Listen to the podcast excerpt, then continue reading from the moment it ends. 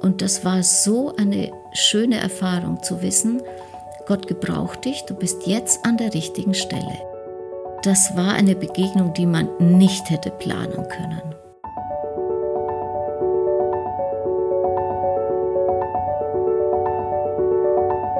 Der Flügelverleih. Mit diesem Podcast kommst du an.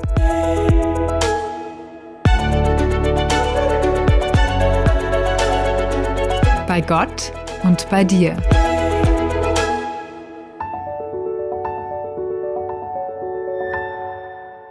Unser heutiger Gast ist offen für alles Neue, für Menschen, Kulturen, für Sprachen und Reiseerfahrungen, aber mindestens genauso fasziniert ist sie von Altem, von der Suche nach den eigenen Wurzeln, nach kollektiven und persönlichen Erinnerungen und nach Orten, die Geschichte atmen. Und eine besondere Leidenschaft hat sie folglich für das Land, in dem dies alles zusammenkommt, und das ist Israel. Da ist Altes, Neues, Ewiges sogar. Herzlich willkommen, Shalom und Salam, Heidi Ossowski. Ja, ich danke, dass ich da sein darf. Hallo an alle. Hallo Hannes, hallo Sigrid. Ich freue mich sehr, mit euch darüber plaudern zu dürfen. Über Israel, über mein Buch. Wir freuen uns auch. Israel hin und weg heißt dein Buch, das du über deine Begegnung mit einer faszinierenden Kultur und mit einem großen Gott geschrieben hast. Und darin schreibst du, dass Israel für dich schon lange ein Sehnsuchtsort war. Das ist ein schönes Wort. Das interessiert uns natürlich. Warum? Wonach hattest du Sehnsucht? Also diese Sehnsucht, muss ich sagen, hat sich in den letzten Jahren so entwickelt. Davor, ich muss sagen, ich war, bin christlich aufgewachsen in einem ähm, christlich-evangelisch-freikirchlichen Elternhaus und da war Israel immer ein Thema, weil Jesus immer ein Thema war. Aber erstmal war es mir unmöglich, dahin zu kommen. Bin ich doch im Ostblock aufgewachsen, in Siebenbürgen, das zu Rumänien gehört. Und später, ja, da waren die Kinder klein, da ähm, hatte man nicht äh, unbedingt das nötige Kleingeld beisammen, aber irgendwann ist es dann doch möglich geworden. Und äh, die Sehnsucht ist auch Gott sei Dank erst dann gewachsen, sonst hätte ich ja viele Jahre gelitten. Und äh, da war es endlich an der Zeit, dieses Land mal zu bereisen. Und ich habe es gleich auf die ganz ungewöhnliche Art versucht, nämlich ganz alleine zu fahren, zu fliegen. Und habe auch nicht lange vorher meine liebe Familie informiert, damit die sich nicht große Sorgen macht. Und ähm, es war unglaublich schön. Es war sicher ganz, ganz anders, als man es erlebt in einer Gruppenreise, schön eingebettet in eine christliche Gemeinschaft.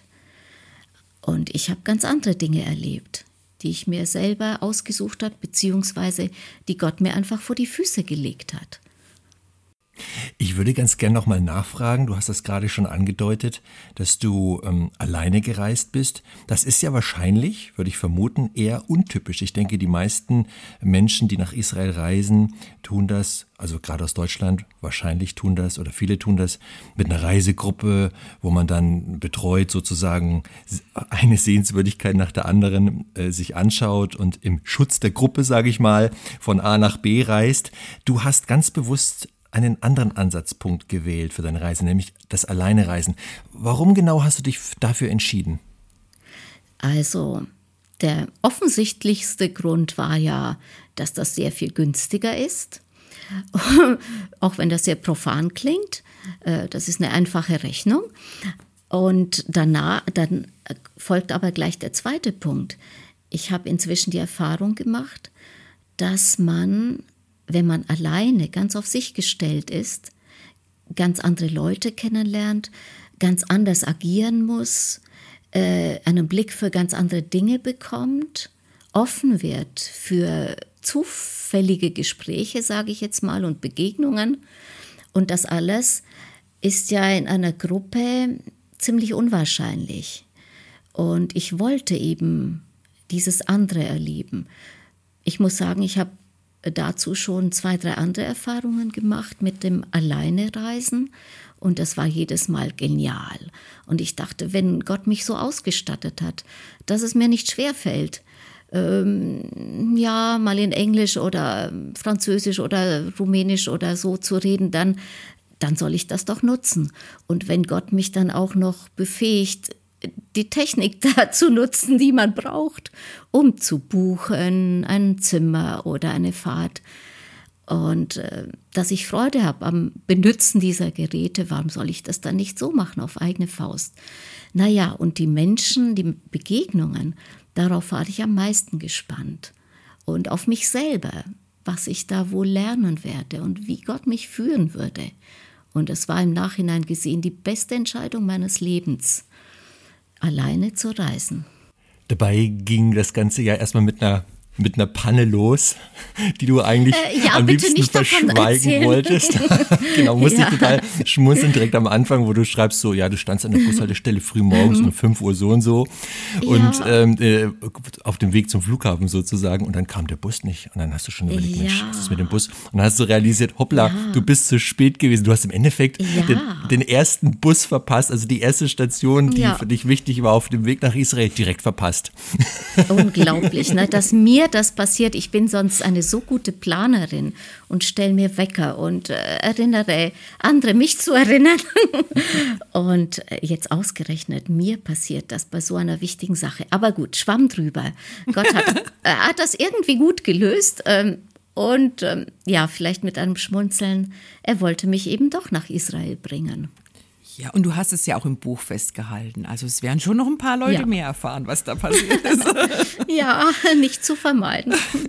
Du hast dir als Unterkunft in Jerusalem auch kein feines Hotel ausgesucht, sondern bist bewusst in ein Hostel gegangen, obwohl das ich hoffe, ich darf das sagen, für Menschen deines Alters ja. ähm, eher ungewöhnlich ist. Warum hast du das gemacht?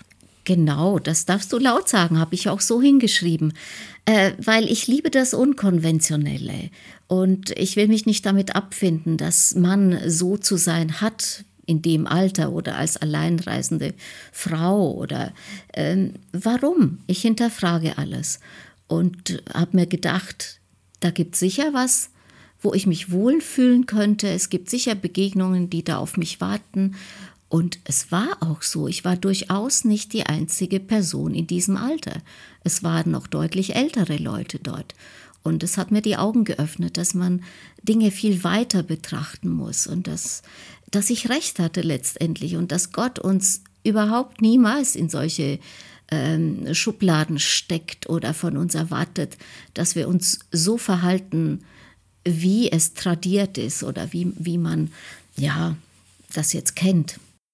Wenn man dein Buch liest, dann stellt man fest, dass natürlich der tragende Bestandteil deine Erlebnisse in Jerusalem sind, in Tel Aviv sind, an anderen Orten, die du bereist hast. Aber ein wesentlicher Bestandteil ist schon sehr klar auch oder sind auch sehr klar die Begegnungen, die vielen kleinen Begegnungen, die du hast mit Menschen aus allen möglichen Nationen, die ja schon auch im Hostel beginnen. Da bist du in einem vier, vier Personenzimmer untergebracht und triffst da mhm. auch auf interessante Menschen. Ich habe das Buch gelesen und ich musste feststellen, eigentlich hattest du keine einzige Begegnung, die unschön verlaufen wäre. Ist das richtig genau oder hast du die so verschwiegen?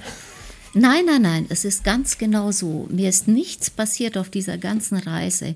Kein Augenblick, kein Gespräch, keine Begegnung, die negativ gewesen wäre. Äh, ich bin auch sonst ein offener, positiver Mensch und äh, finde, wahrscheinlich immer eher das Gute. Und wenn etwas nicht so Gutes passiert, ich kenne meine Tendenz, denjenigen dann zu entschuldigen oder mir das selber zu erklären, dass er nicht anders konnte. Aber in diesem Fall wirklich, da war nichts, was ich jetzt negativ erlebt hätte. Äh, mir fällt jetzt sofort äh, eine Szene ein, die du beschreibst, die fand ich sehr berührend. Ganz ungeplant äh, hast du mit zwei türkischen Frauen einen Ausflug nach mhm. Bethlehem gemacht. Das ist wirklich eine kuriose Geschichte, ähm, die einem eigentlich nur auf Reisen passieren kann. Und wenn man dann eben allein individual reisend unterwegs ist. Heidi, erzähl uns doch mal so ein bisschen, was du mit den zwei türkischen Frauen erlebt hast. Das hat mich echt berührt. Ja, also wir sind uns gleich begegnet. Ich glaube, am zweiten Tag kamen sie ins Zimmer nachts und ich habe sie dann erst am nächsten Morgen kennengelernt. Ich habe sie in diesem Buch Mariam und Elif genannt. ähm, um, ja, ich wollte nicht ihre Klarnamen verwenden, obwohl ich die habe, aber ich weiß, dass die Situation in der Türkei ein bisschen brenzlig ist und so weiter und so fort. Das wollen wir nicht vertiefen. Äh, ja, und es waren zwei wunderbare Menschen, zwei interessante Frauen, auch Leute, die anders agieren und reagieren als üblich. Sicher sind sie in ihrem Kulturkreis noch auffallender anders, als ich es hier bin. Ähm, weder waren sie dann Türkinnen, stellte sich raus, sondern sie wohnten nur da, also nicht, nicht äh, nur türkischen Ursprungs. Äh, und äh, sie waren auch nicht fromm in dem Sinn, dass sie Muslimas gewesen wären, sondern sie waren auf der Suche nach der Wahrheit. Und so heißt dann auch ein Kapitel, in dem ich drüber schreibe. Ich habe mich einfach darauf eingelassen, mit ihnen äh, spontan in einem arabischen Bus nach Bethlehem zu fahren.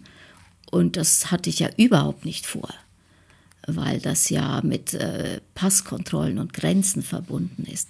Aber ich dachte, im Schutz dieser äh, türkischen Frauen kann ich das wagen, so mitzureisen. Und es war ein wunderbarer Tag, ich glaube, für uns alle drei. Ich habe sehr interessante Dinge kennengelernt und gehört, die ich vorher nicht wusste. Und ähm, es war, es tut mir gar nicht leid, dass ich all die anderen Sachen habe sausen lassen, die ich geplant hatte für diesen Samstag. Es war der Schabbat. Ja, da war eigentlich Tag der offenen Tür in allen Jerusalemer Museen und Gedenkstätten und Schulen und ähm, Büchereien. Und also ich hätte wirklich viel zu tun gehabt an dem Tag. Und dann, dann war ich mit diesen zwei äh, Frauen in Bethlehem. Unglaublich. Mhm.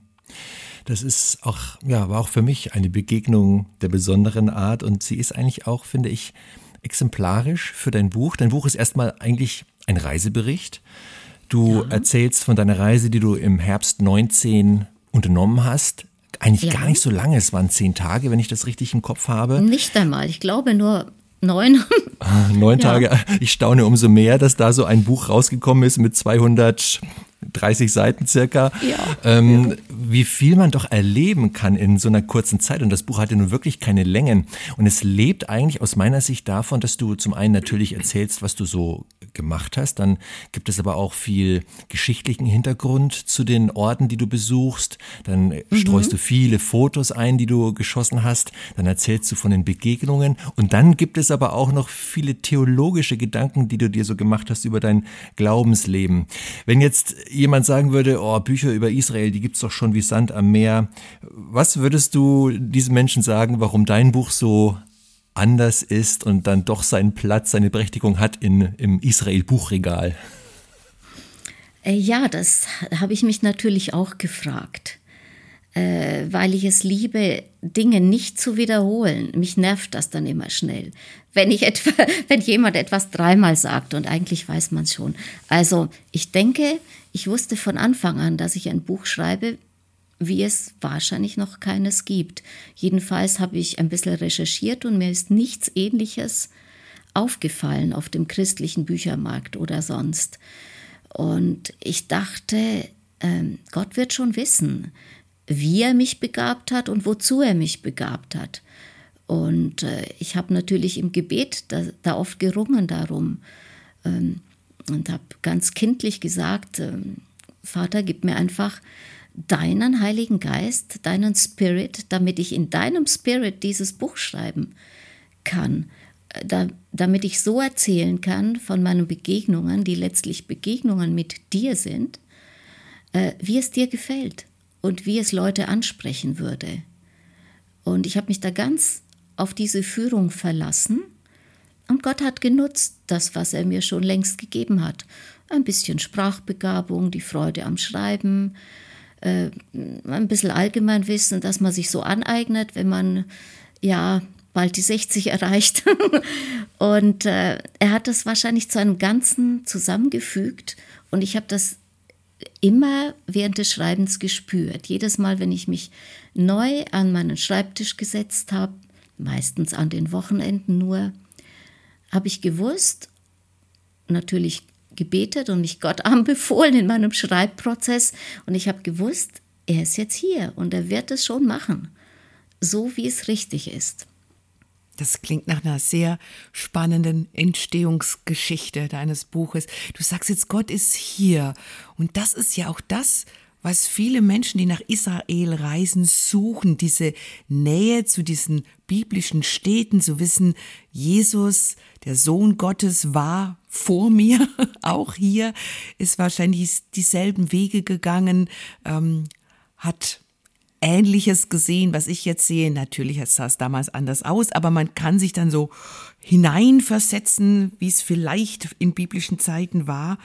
Ähm, das würde mich total interessieren. Liest du denn die Bibel anders, seitdem du nun endlich deine Füße auch auf ähm, den Boden Israel gesetzt hast, seit du auch biblische Schauplätze gesehen hast? Macht das für dich irgendwie einen Unterschied, tatsächlich dort gewesen zu sein? Also es macht schon einen Unterschied, wobei ich sagen muss, dass ich immer schon danach gesucht habe, die Bibel äh, anders zu lesen und anders zu verstehen. Zum Beispiel weiß ich inzwischen, dass es mir sehr gut tut, sie auf Englisch zu lesen, weil da eine Leichtigkeit mitschwingt, die ich im Deutschen manchmal nicht habe. Äh, und das sind natürlich Prägungen, die man mitschleppt mit sich. Und äh, Klammer auf, äh, wenn ich die Bibel im Rumänischen lese oder im rumänischen Wortschatz das alles gesagt bekomme, dann hat das irgendwie eine Schwere, weil da Erfahrungen damit verknüpft sind von Gemeinden, von Predigten. Und, und so habe ich gemerkt, dass es eine enorme Wirkung hat, Klammer war längst zu, ja, äh, wie ich äh, wie ich an etwas herangehe. Und es hat letztlich mit meinem Bild von Gott zu tun, von Jesus. Wie ist er? Und das war auch immer meine Frage schon als Kind. Gott, wie bist du? Zeig dich mir bitte, dass ich nicht in die Irre renn und irgendwo abbiege, weil Menschen mich so führen, sondern lass mich immer ganz eng bei dir bleiben und wissen und erfahren, wie du wirklich bist. Und in diesem Prozess ist natürlich Israel ein Meilenstein. Äh, die Tatsache, dort gewesen zu sein, die Landschaft gesehen zu haben, äh, auch die Kargheit äh, der Landschaft, äh, da versteht man dann verschiedene Geschichten, auch des Alten Testaments, viel bildhafter und es, äh, ja, man hat dann andere Vorstellungen. Und äh, ich bin schon Jesus näher gerückt aber ich würde nicht sagen, es ist unbedingt nötig, dort gewesen zu sein, sondern es ist, äh, naja, eine nette Zugabe, die nicht heiß notwendig ist. Und auch jeder, der nicht dort war, kann eine ganz, ganz enge Beziehung zu Jesus entwickeln, wenn er danach fragt, wie bist du, Gott, und wie soll ich dich kennenlernen und erleben? Ja, das finde ich auch sehr schön, dass du das so sagst und dass wir auch in einer Zeit leben, wo es eben halt nicht, schon lange nicht mehr so ist, dass man Gott eigentlich nur im Tempel begegnen kann und am besten in Israel im Tempel, nur da und sonst nirgends, ja. sondern dass er eigentlich an jedem Ort der Welt äh, in, auf jedem Quadratmillimeter äh, präsent ist und ähm, erfahrbar ist. Von daher finde ich das schön, dass du das nochmal so betonst, dass man auch als Christ eigentlich nicht unbedingt in Israel gewesen sein muss, um ganzheitlich glaubender Nein. Mensch und Christ sein zu können. Aber viele haben die Nein, Sehnsucht, das ist schon Fall. so. Mhm. Ja, aber es sind meist Leute, die auch sonst gerne reisen oder sich mhm. interessieren für andere Kulturen ähm, oder die ein Herz haben für äh, das jüdische Volk, was bei mir auch in den letzten Jahren sehr gewachsen ist. Ein Verständnis für die jüdischen Menschen, gerade auch wenn sie noch nicht erkannt haben oder nicht erkennen können, wer Jesus eigentlich ist. Also das ähm, bewegt mich sehr und äh, deshalb suche ich auch und ja den Kontakt zu messianischen Juden dort, wo es sich ergibt hier in Deutschland und habe da schon interessante Vorträge gehört oder ähm, mit Menschen gesprochen oder überhaupt das Jüdische interessiert mich sehr, weil ich merke, es hat so sehr mit mir und meinem Glauben zu tun. Und ich kann mich einfach nicht davon lösen. Das wäre ja künstlich ein Abschneiden. Und das ist mir ganz klar geworden. Gerade auch als ich in der Christchurch vor diesem Fensterbild stand mit dem Olivenbaum. Ähm, und um bei dem Bilde zu bleiben, das die Bibel verwendet, wir Christen sind ja nur aufgepfropfte Zweige auf diesen lebendigen Olivenbaum und die Wurzeln, das ist eben das jüdische Volk und der Baum. Und wir gehören einfach zusammen. Das ist mir ganz deutlich und klar geworden.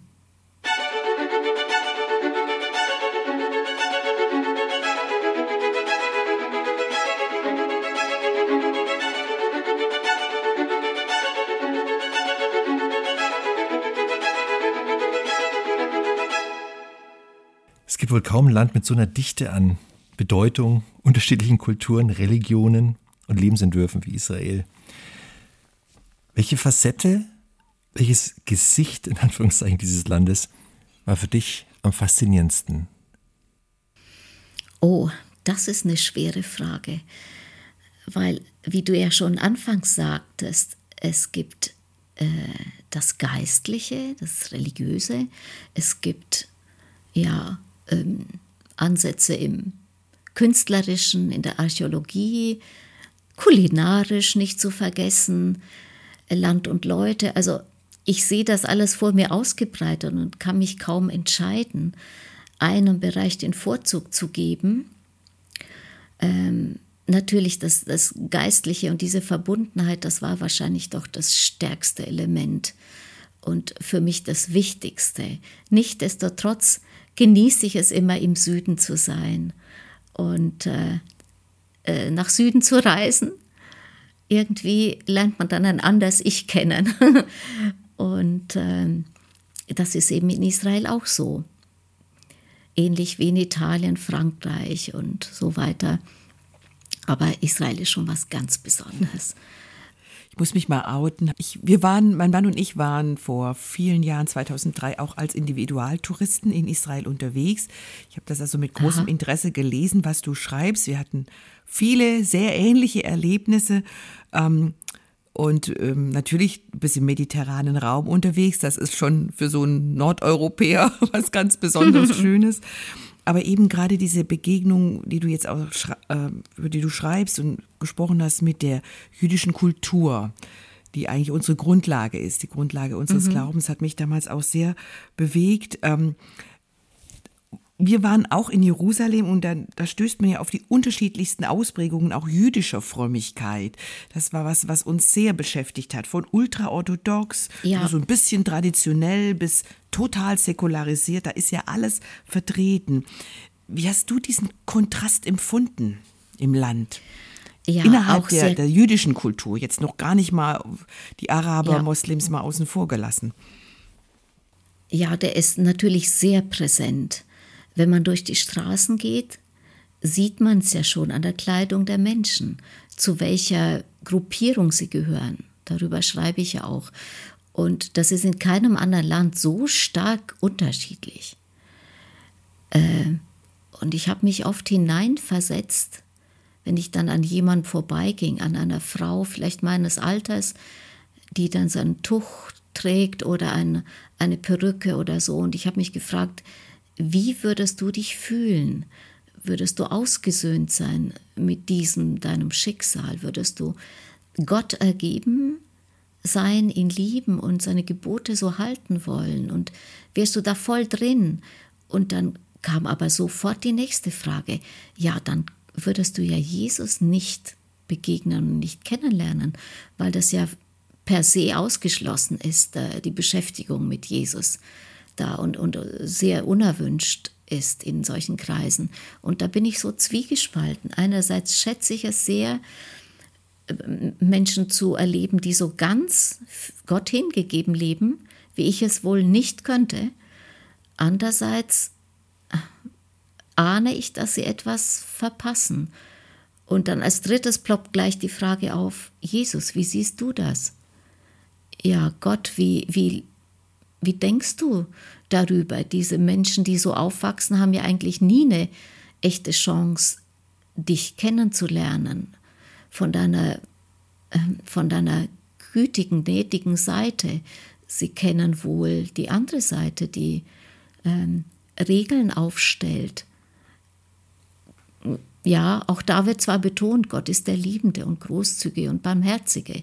Ja, aber dennoch sind Regeln einzuhalten und mich hat es dann schon frustriert, dass ich an diesem Status quo nichts ändern kann. Es ist an Gott, da irgendwas zu ändern, und zwar in jedem Einzelnen, in seinem Fühlen und Denken. Und Gott tut das scheinbar auch. Menschen finden den lebendigen Christus auch unter Juden. Und für die, die ihn jetzt nicht finden, hat Gott sicher einen guten Weg und Plan. Und es ist noch nicht aller Tage Abend, denke ich. Mhm. Gott hat ein weites Herz.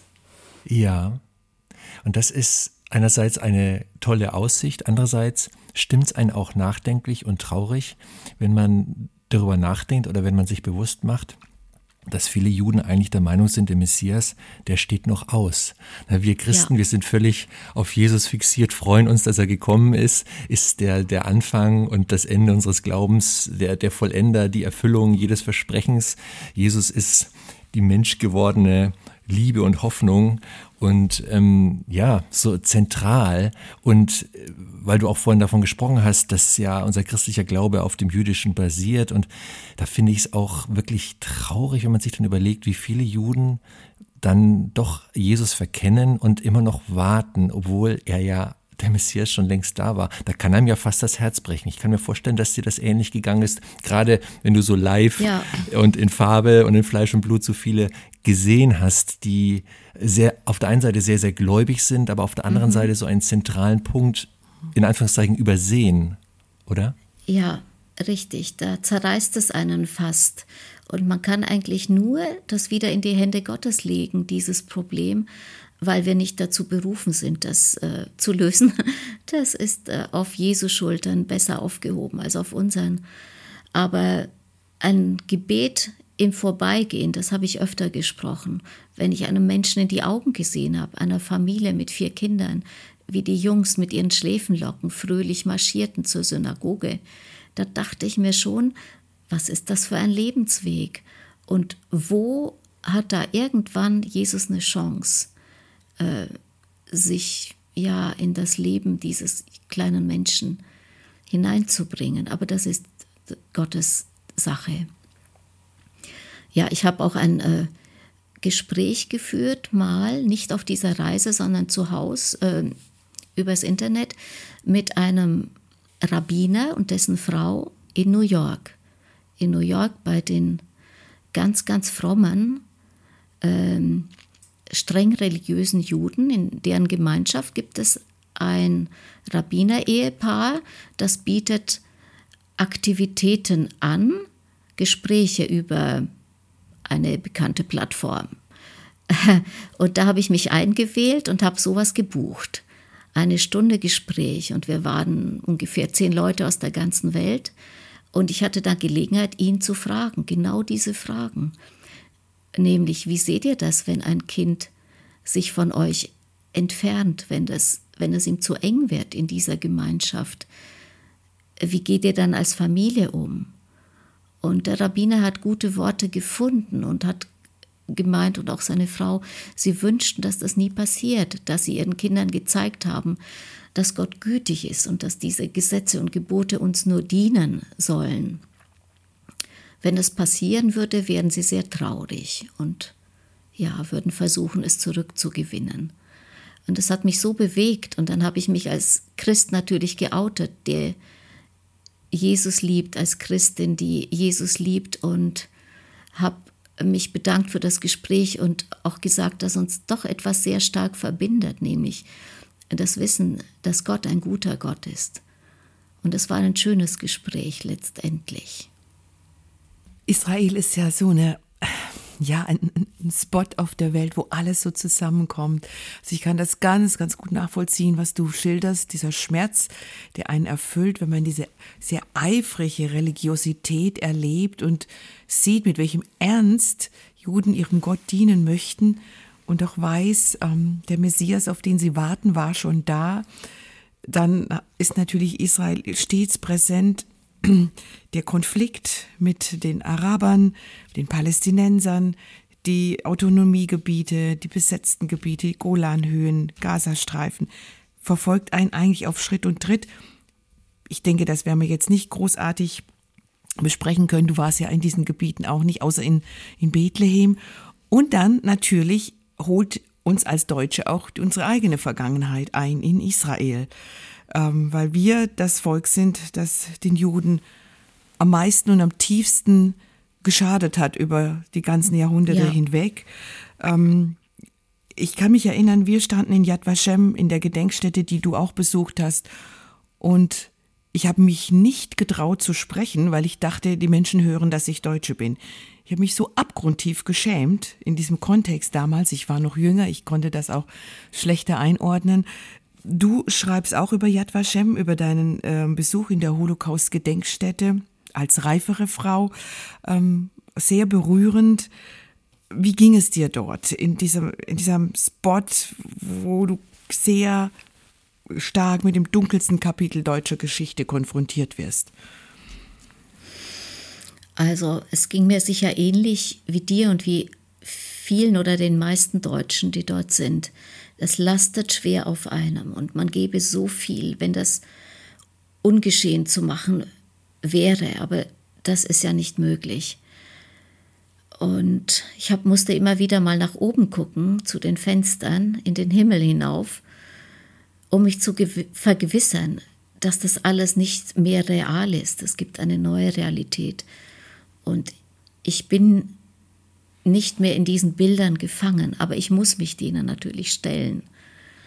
Und äh, ich bin sehr froh, dass es in meiner Familie schon bei meinen Großeltern die Einstellung gab, sie waren Christen, Pietisten, dass das absolut was Teuflisches ist. Und sie haben sich gegen diese äh, ganze braune Geschichte gestellt und waren da ziemlich isoliert und haben sich das was kosten lassen, dass sie nicht mitmachen äh, mit, den Gedanken, mit dem Gedankengut des Nationalsozialismus.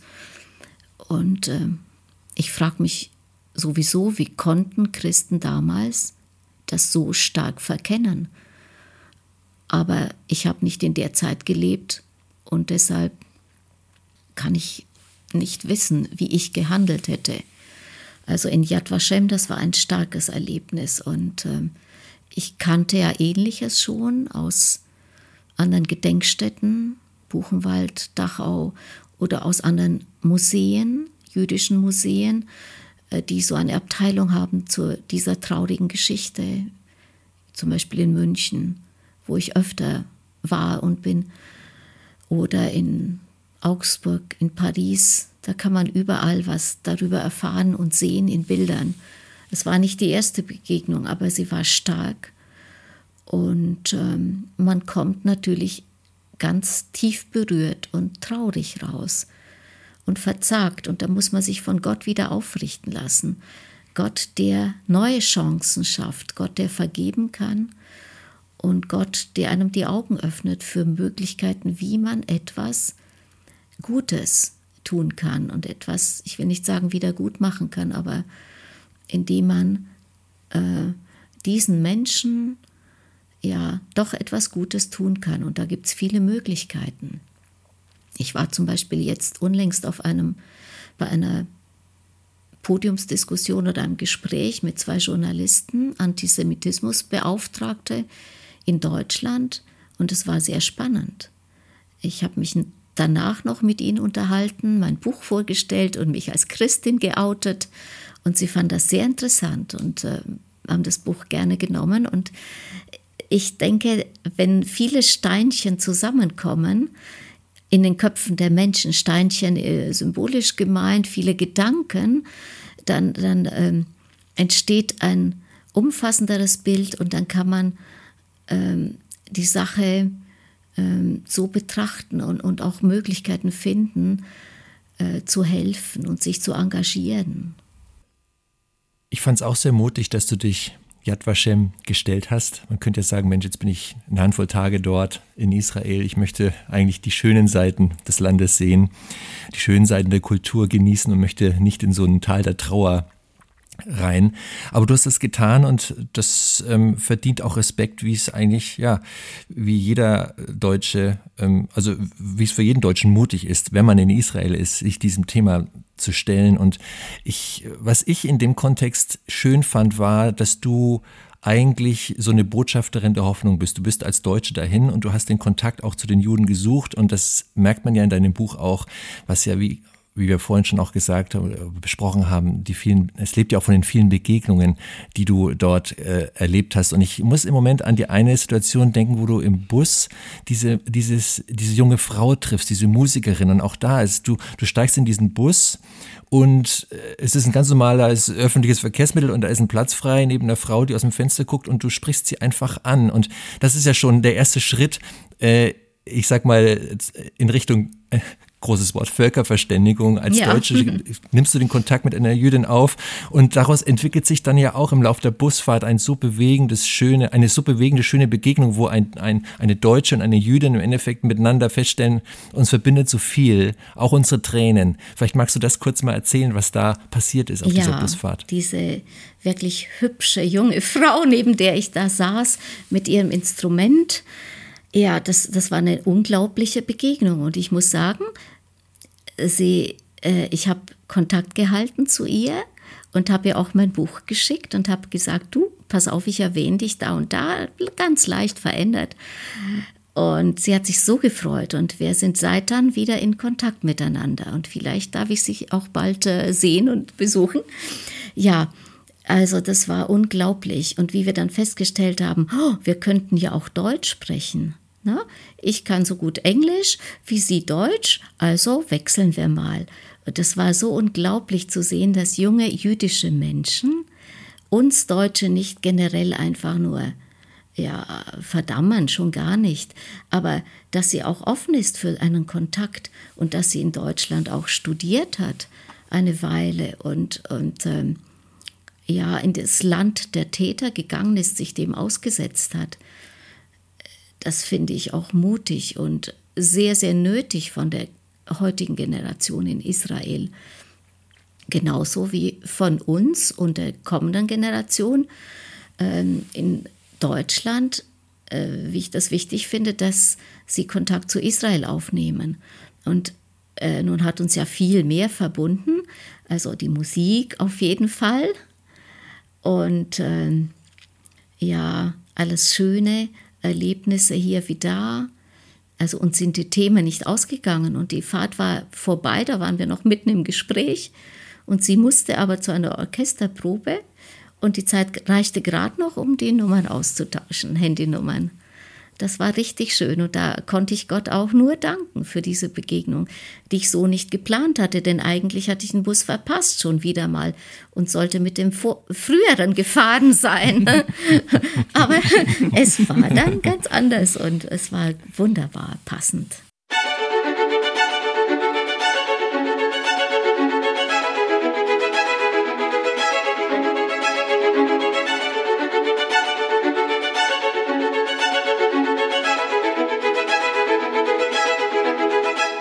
Vielleicht nochmal der Blick auf dich, Heidi. Du hast es vorhin zu Beginn des Gesprächs ja schon angedeutet. Du selbst bist Siebenbürgendeutsche, bist im Ostblock, mhm. im sogenannten Ostblock groß geworden. Das ist ja auch keine wirklich christenfreundliche Kultur und Gegend, äh, in der du groß geworden bist. Oder wie würdest du das beschreiben, die Prägung, die du so als Kind und Jugendliche dort bekommen hast? Ja, es, es stimmt.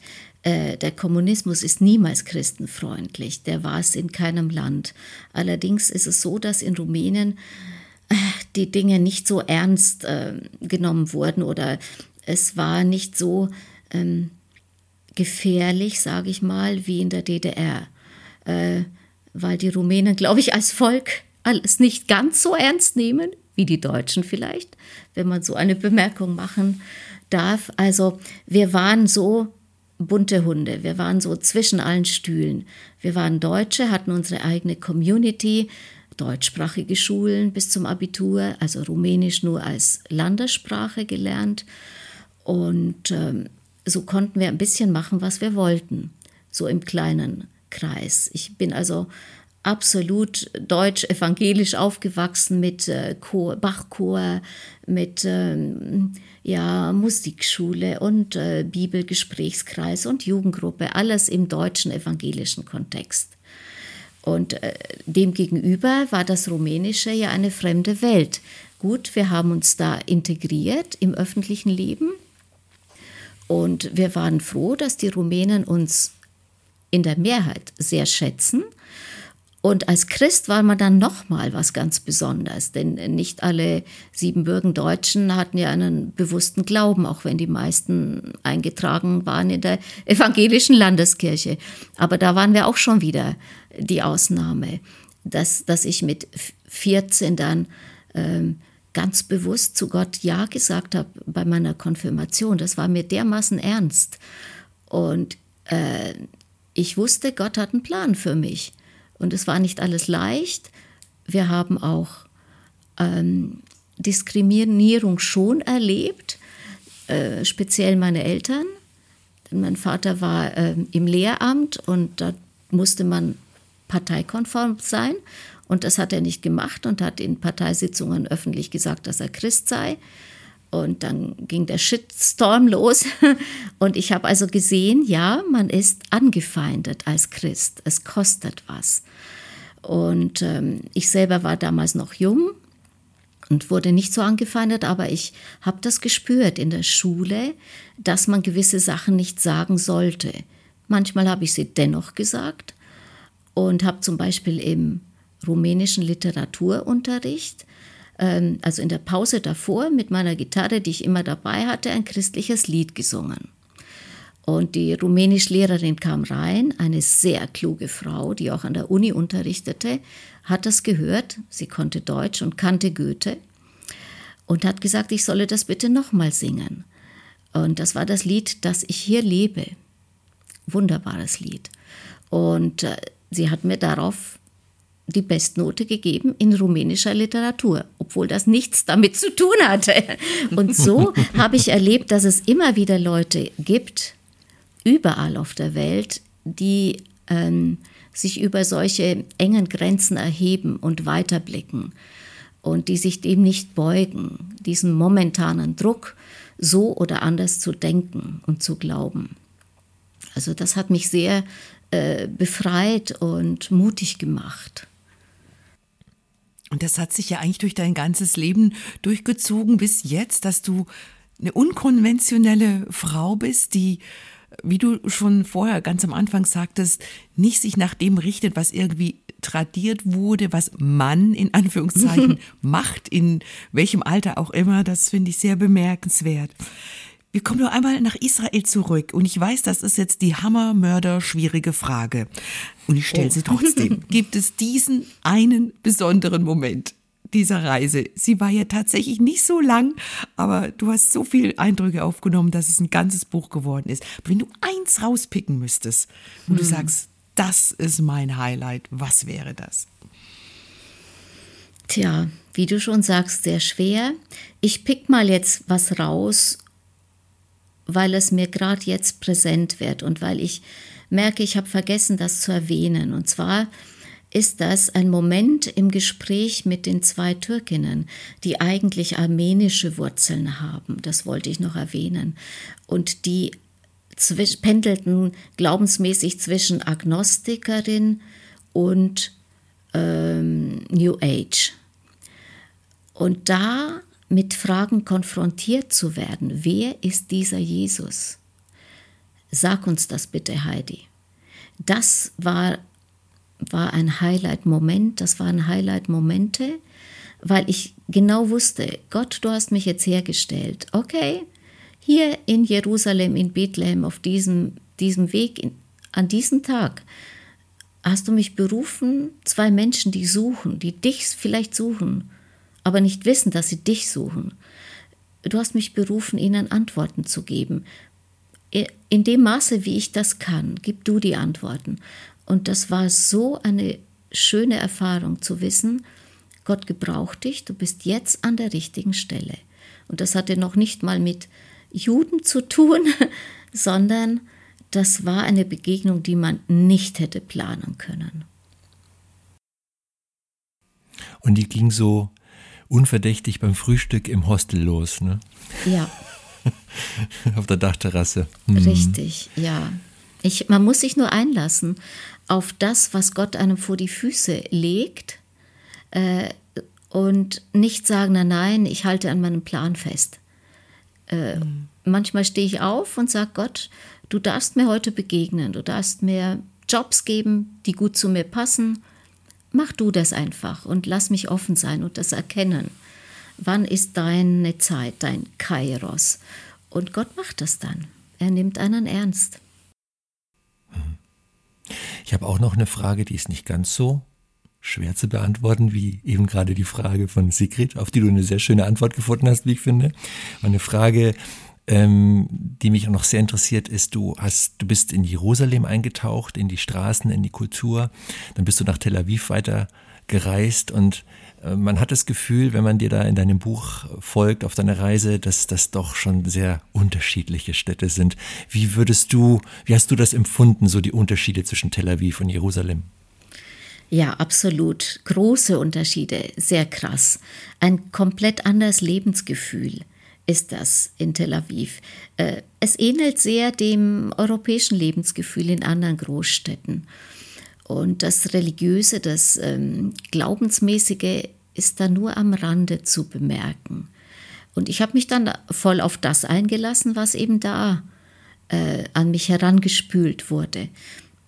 Wobei meine Gastgeberin da ja auch eine glaubende Frau war, aber in einem ganz anderen Sinne. Darüber schreibe ich auch. da möchte ich jetzt nichts vorwegnehmen, aber das war auch eine ganz spannende Begegnung. Und da durfte ich aber auch feststellen, wie anders ich glauben kann oder darf. Das soll nicht überheblich klingen. Sie fühlt sich sicher ganz glücklich und zufrieden mit ihrem Glauben. Und ich darf aber die Vorzüge meines Glaubens und Vertrauens in Jesus schätzen. Ja, Tel Aviv war unglaublich schön, ja, auch. Und äh, ich weiß, dass in Berlin ganz viele Israelis leben, die eben genau das Flair schätzen. Das ist dann ähnlich wie in Tel Aviv, äh, nur nicht so gut vom Wetter her. ja. Ein bisschen weiter vom Meer entfernt, vom Mittelmeer vor allem. ja, äh, richtig, ja. Und äh, ich suche dann auch gern nach Filmen irgendwo, die ähm, dort spielen, weil ich auch die Landschaft gerne sehe und dieses Lebensgefühl dann wieder hochkommt. Und äh, ja, ich freue mich auf die nächste Begegnung mit Tel Aviv. Und ich denke, Gott kann einen überall erreichen, in jeder Stadt. Äh, das muss nicht ein frommes Ambiente sein. Wenn der Moment da ist, dann ist auch Gott da. Na, ich höre jetzt zwischen den Zeilen, Heidi, dass du Pläne hast.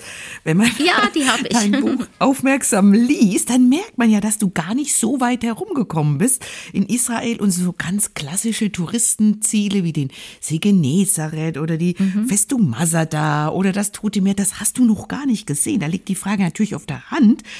Heidi, wann geht's zum nächsten Mal nach Israel? Ja, also so Gott will und ich lebe und gesund bleibe, werde ich am nächsten Wochenende starten. Äh, mit einer christlichen Reisegruppe diesmal zum ersten Oha. Mal. Und äh, ich kann es noch kaum fassen, dass, äh, dass ich das dann darf. Ich habe sogar unbezahlten Urlaub nehmen dürfen, die eine Woche, weil ich ja gar nicht mehr frei hätte. Dann, Klammer auf, ich arbeite im Kindergarten und da sind gerade keine Ferien, Klammer zu. Äh, ja, und ich bin ähm, sehr gespannt auf die vielen Orte, die ich sehen werde, die ich bis jetzt noch gar nicht gesehen habe. Aber interessant, Heidi, dass du jetzt wirklich sagst, ich Ich wag's auch mal mit der Gruppe. Ja, das war ja von Anfang an mein Plan, das mal so zu machen und mal anders. Und ich hoffe, dass es nicht bei den zwei Malen bleibt. Denn wen das Israel-Gen einmal, äh, der Virus einmal gepackt hat, das Israel-Gen muss man haben, aber der Virus packt einen und dann, dann hat, hat er einen. Und ich glaube, ich würde noch öfter gerne hinreisen. Aber jetzt erstmal nächste Woche im Mai, ich hoffe noch bestes Reisewetter, äh, noch nicht zu heiß, mal sehen. Und da werde ich all diese Orte sehen, den See Genezareth und Akko und Haifa und mal sehen, wie, wie die Reise verläuft. Und ich bin sehr gespannt auf alle Begegnungen. Ich denke, wir werden auch messianische Juden treffen. Darauf freue ich mich besonders. Und ähm, alles andere, ja, überlasse ich dem Reiseleiter und dem lieben Gott, denn der wird schon wissen, wo er uns hinbringt.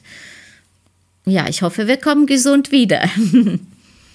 Davon gehen wir doch mal stark aus. Also da wünschen wir dir jetzt schon auch hier vom, vom Flügelverleih eine, eine tolle Reise mit vielen schönen Begegnungen, wieder tollen Eindrücken. Und wer weiß, vielleicht springt ja auch wieder ein Buch mal raus. Kann man's wissen? Mhm. Ähm, ja. Bevor wir auseinandergehen, möchte ich doch noch unbedingt eine Frage stellen. Du schreibst in deinem Buch, dass du Gott ganz neu begegnet bist. Das wollte ich da, da wollte ich doch noch mal nachhören und bei dir fragen, Heidi, wie, wie hat diese Begegnung ausgesehen, diese ganz neue Begegnung mit Gott? Nun, die ist nicht auf einen Moment zurückzuführen, sondern es war dann in der Summe all das Erlebte, dass ich Gott eben in diesen Begegnungen so sehr erlebt habe, hab, dass er mich dahin führt, dass er mir die passenden Worte gibt mit diesem Menschen und jenem Menschen. Und äh, dass Gott sich wieder mal erwiesen hat als der, der absolut vertrauenswürdig ist. Wenn man alles, was man plant, in seine Hände legt, dann kann es nicht schief gehen. Und wenn man denkt, es geht schief, dann, dann ist Gott trotzdem am Wirken. Und äh, das ist die Erkenntnis, die mich sicherer hat werden lassen und gelassener, dass ich es nicht richten kann und machen kann, und, sondern dass Gott der ist, der die Fäden zieht und der mir auf die Schulter klopft und sagt, ja, ganz gut gemacht, komm weiter so. Und ähm, manchmal bin ich ein ängstlicher Mensch, man soll es nicht glauben. Und ich brauche immer wieder diese Ermutigung und diese Bestätigung. Nimm's locker. Ganz cool, ganz easy. Das sagt mir mein Enkel auch manchmal. Der sagt dann, Oma, bleib ganz gelassen, kann nicht schief gehen. Und wenn es ausgeht am Bildschirm, dann äh, tippst du hin und dann kommt's wieder, geht's wieder an und so. Und so erlebe ich mich, ne? Ich habe Gott schon so oft erlebt, dass er Dinge regelt und ja, manchmal hat es gedauert. Aber äh, letztendlich ist drauf Verlass und das äh, ist das, was ich aus dieser Reise gelernt habe. Es ist alles möglich, dem, der glaubt und der, der sich einlässt auf das Abenteuer Nachfolge. Ein schönes Schlusswort liebe Heidi. Vielen Dank dafür auch. Gerne. Danke, dass du dir die Zeit genommen hast, mit uns hier im Flügelverleih eine gute Stunde zu verbringen und über deine Reise zu sprechen. Vielen Dank. Ja, ich danke euch für diese wunderbare Zeit und dass ich Gelegenheit hatte, etwas dazu zu sagen. Das freut mich sehr und ich grüße euch und bleibt gesund und Gott befohlen. Danke. Vielen Dank. Und danke auch, Heidi, dass du dein Buch geschrieben hast. Also es ist ja wirklich auch ähm, eine persönliche Sache, so ein Buch zu schreiben, über seine persönlichen Gedanken zu, ja, zu nachzudenken, über sein Glaubensleben, über die Dinge, wie man die Welt sieht und das dann auch zu veröffentlichen.